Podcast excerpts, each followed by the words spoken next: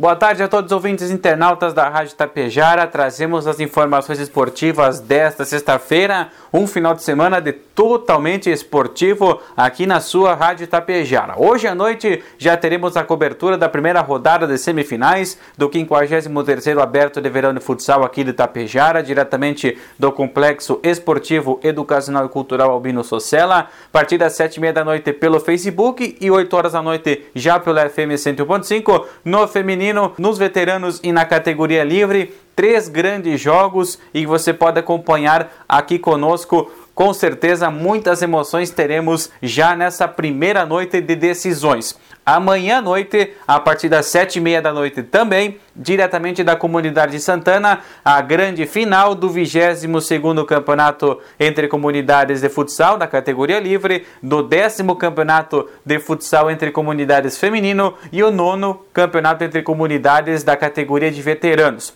Também com cobertura pelo FM 101.5, pela live no Facebook, mais uma grande transmissão que você acompanha a decisão do Campeonato de Santana. Já no domingo à tarde, diretamente de Vila Campos, dois anos de espera do futebol de campo, coube novamente ao Amigos do Bairro reabrir as transmissões esportivas de futebol de campo aqui pela sua Rádio Tapejara. Comemorando seus 10 anos, o Amigos do Bairro recebe o Acejá Futebol Clube de Erechim, jogo lá no estádio do Juventude de Vila Campos, também com a cobertura total da equipe esportiva 101.5. Três grandes jornadas esportivas, duas com cara de decisão. Já esse amistoso retornando futebol de campo aqui pela sua Rádio Tapejara. Então, compromisso firmado aí com a equipe de esportes neste final de semana. Amanhã à tarde, o Clássico Grenal, primeiro jogo das semifinais do Gauchão 2022, Internacional e Grêmio no estádio Beira Rio em Porto Alegre. E na noite, primeira partida de semifinais entre Brasil de Pelotas e Ipiranga de Erechim. Jogo a partir das 7 horas da noite, diretamente do estádio Bento Freitas em Pelotas. Essa rodada então inicial das semifinais do Gauchão de Futebol 2022 que tem seus jogos de volta marcados para a próxima quarta-feira.